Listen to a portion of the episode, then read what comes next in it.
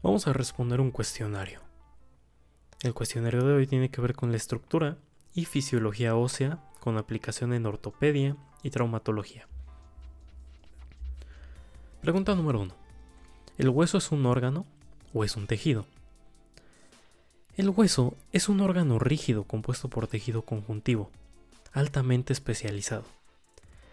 Y, bueno, un órgano es un conjunto de tejidos que trabajan en sintonía para completar una misma función.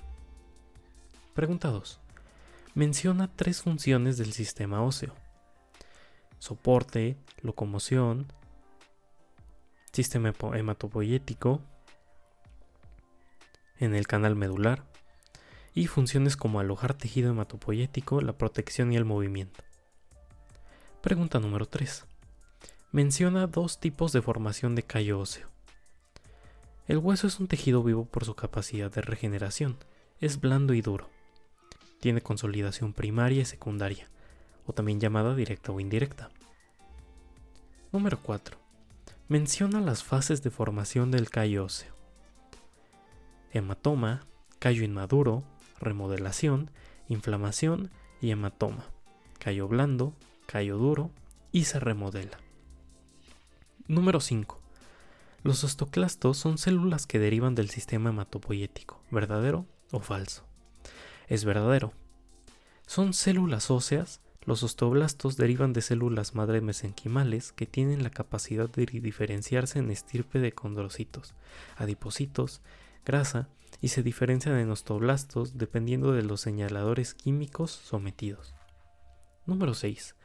El crecimiento longitudinal del hueso ¿Es de tipo endocondral? ¿Verdadero o falso? Es verdadero. El, crecimiento longitudinal es de tipo endocondral. Número 7. Componente afectado en osteogénesis imperfecta. Efecto del gen que fabrica el colágeno.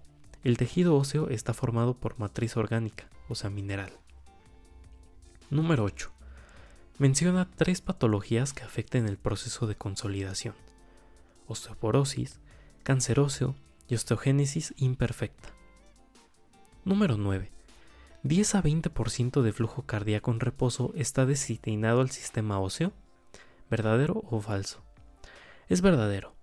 Recibe el mismo flujo que el riñón, el tejido óseo está muy bien irrigado y eso favorece el crecimiento y consolidación ósea.